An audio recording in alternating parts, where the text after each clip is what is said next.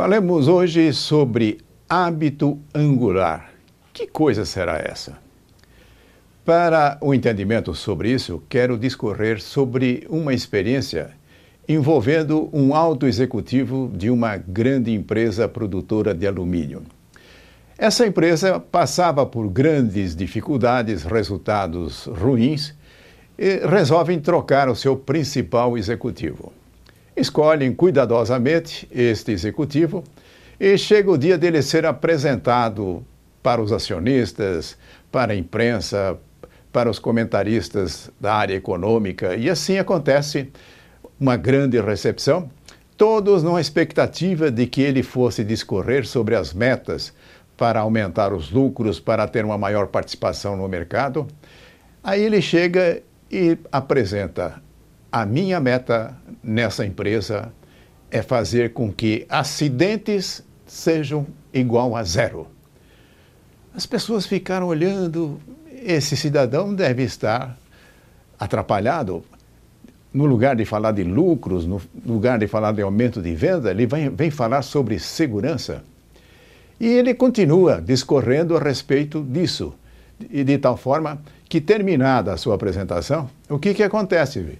Os analistas financeiros saem correndo, passam essa informação, falam: olha, um maluco está assumindo a presidência da empresa. As ações despencam, vão lá para baixo. Mas ele persegue criteriosamente, esforçadamente este objetivo. E havia grande quantidade de acidentes nessa empresa. Mas ele vai se esforçando, vai estabelecendo princípios, metas, no sentido de que isso desapareça. E sempre que é uma, um acidente mais sério, ele vai pessoalmente até o local para verificar as causas por que isso acontece. E gradativamente, os acidentes vão reduzindo. Mas, curiosamente, além dos acidentes irem reduzindo, a empresa começa a dar lucro, começa a desenvolver, começa a vender mais, começa, portanto, a ter uma participação maior no mercado. Mas qual o milagre? Por que isso acontece? Ele estabelece como meta acidentes zero e a empresa toda começa a ir melhor.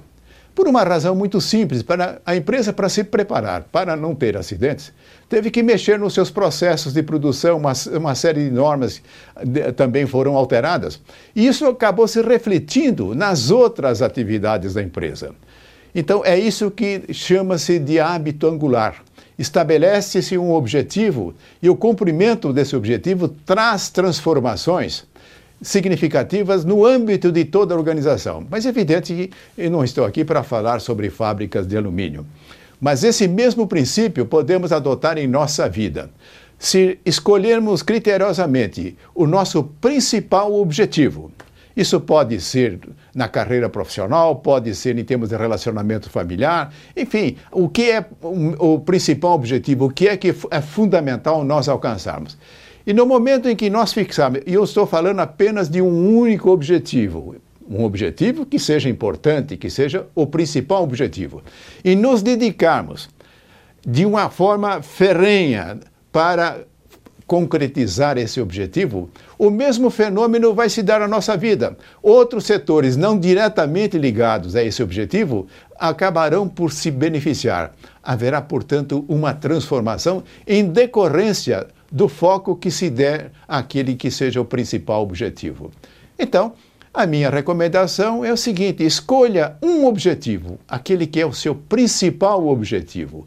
Busque concretizá-la e terá à sua disposição a possibilidade de fazer uma transformação em sua vida que não vai ficar restrita apenas na área abrangida diretamente pelo objetivo eleito, mas sim vai se estender por toda a sua vida. Desenvolva, portanto, um hábito angular.